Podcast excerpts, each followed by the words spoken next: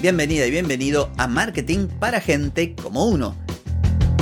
Soy Carlos Malfatti y aquí comienza otro episodio para hablar de marketing, emprendimiento, redes, contenidos, publicidad y todo lo que tenés que saber para captar más clientes y vender más. Atenti, que arrancamos. Hoy es miércoles 28 de febrero de 2024, llegamos al episodio 1448 y vengo a hablarte de algunas tendencias de SEO y estrategias en el caso de que quieras invertir en esto y llevar tráfico hacia tu sitio web. Pero antes te pregunto, ¿querés captar más clientes y vender más? Ingresa ahora mismo a carlosmalfati.com y pedí asesoramiento. Analizo tu caso, te ofrezco un servicio a tu medida y te ayudo a obtener los resultados que buscas. Deja de perder tiempo, dinero y energía en acciones que no te están dando estos resultados y comienza a vender con estrategias, metodologías, contenidos y publicidad. Pedí asesoramiento ahora mismo en carlosmalfatti.com. Muy bien, vengo a hablarte hoy de algunas sugerencias, consejitos o cositas que podés implementar o por lo menos prestarles atención en el caso que pretendas dedicarte o invertir en el SEO de tu sitio web, o sea, en la optimización de los contenidos para poder posicionar tus URLs en motores de búsqueda, principalmente Google, y en segundo lugar Bing, que a partir de esta cuestión del chat GPT que se asoció con OpenAI Microsoft, bueno, está teniendo un poquito más de relevancia que la que venía teniendo los últimos años.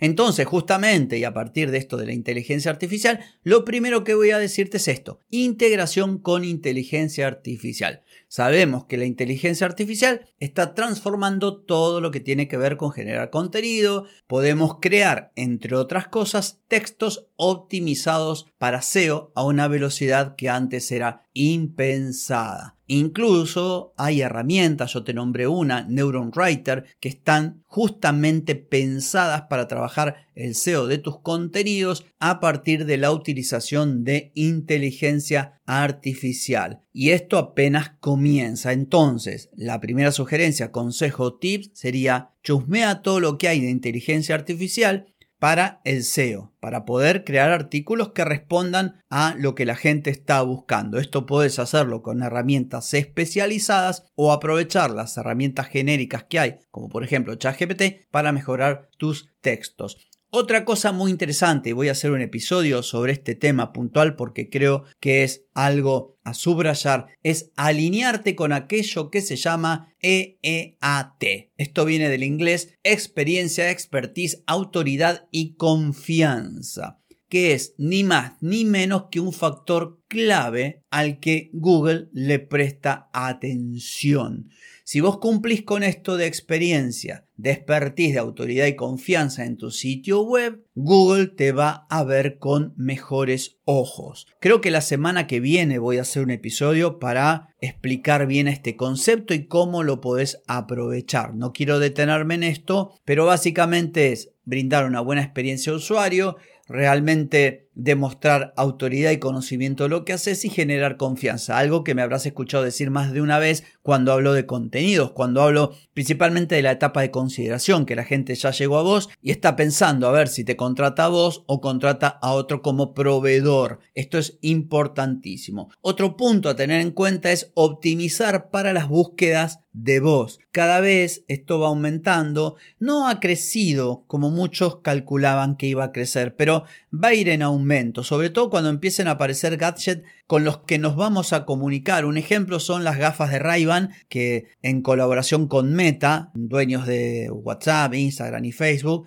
han lanzado al mercado. Bueno, esto por ahora es una novedad, ya está a la venta, algunos la tienen, pero no es algo que se haya popularizado, pero creo que en un futuro no muy lejano vamos a tener dispositivos con los que nos vamos a comunicar por voz. De hecho, hoy podemos hacerlo con nuestros teléfonos, pero no veo mucha gente hablándole al teléfono. Pero cuando sea un par de anteojos, sea un reloj o sea algo que y nos acostumbremos a preguntar y obtener una respuesta y actuar en consecuencia, va a ser muy importante optimizar nuestro contenido para responder a esas búsquedas de voz.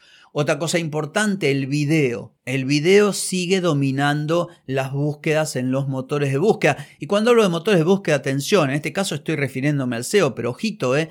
Para algunas generaciones la búsqueda eh, la hacen a través de Instagram o la hacen a través de TikTok. Esto sería para otro episodio, pero ya que estoy, te lo cuento. Atención, hay cierto segmento de la población que utiliza TikTok como buscador. Entonces, no es el caso del episodio de hoy. El video es algo que llegó para quedarse, que toda la gente consume y es muy importante pensar en video cuando nosotros estamos optimizando nuestras URLs para aparecer en las búsquedas. Esto significa que podríamos acompañar nuestro texto con un pequeño video, por ejemplo.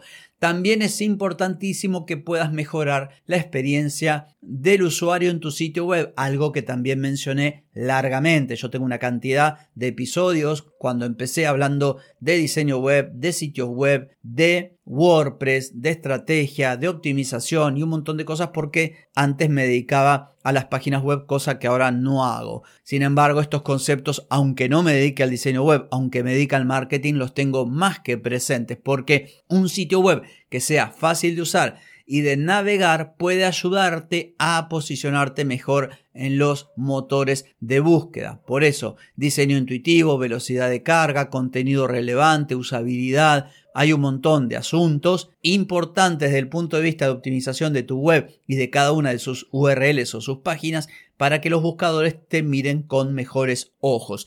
Y por último, otro punto importante que lo mencioné al principio, darle un poquito de bola a Bing. Bing, que es el buscador de Microsoft, que hasta ahora era el gran olvidado, ha cobrado más relevancia a partir de la asociación entre OpenAI y Microsoft que tiene el 49% de las acciones. Por lo tanto, hoy el navegador Bing no solamente incorpora inteligencia artificial, sino que te permite usar, por ejemplo, ChatGPT, usar también DALI para generar imágenes. Hace un par de semanas se lanzó Copilot, que es parte también de Microsoft. Entonces, hay muchas novedades que hoy, en cierto modo, nos obligan o por lo menos nos hacen pensar un poquito más en Bing como otra alternativa.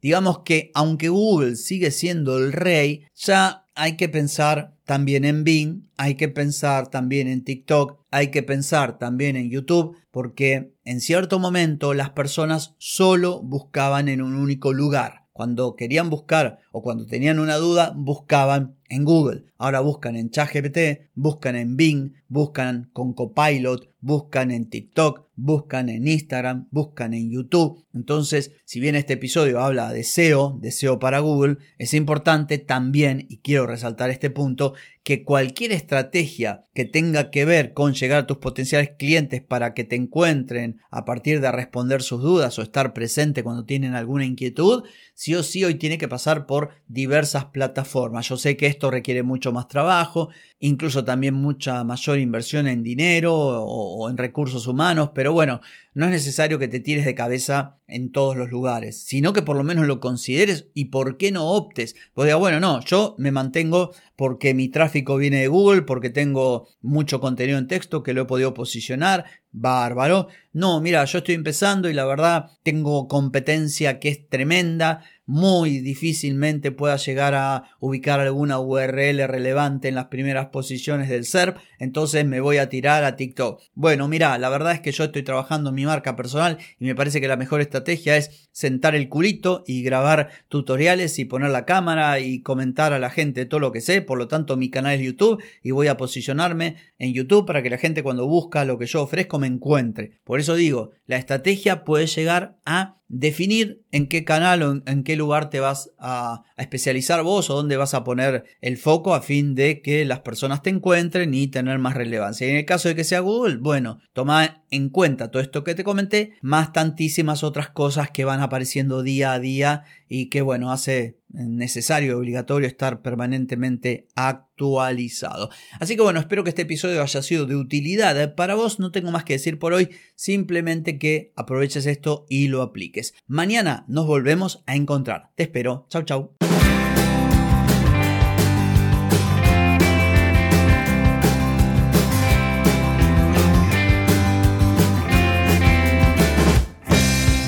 Y amigos, todo lo bueno llega a su fin y este episodio no es la excepción. ¿Te gustó? Déjame 5 estrellitas en Spotify. ¿Querés mejorar tu marketing para vender más? Escribime ahora mismo a clientes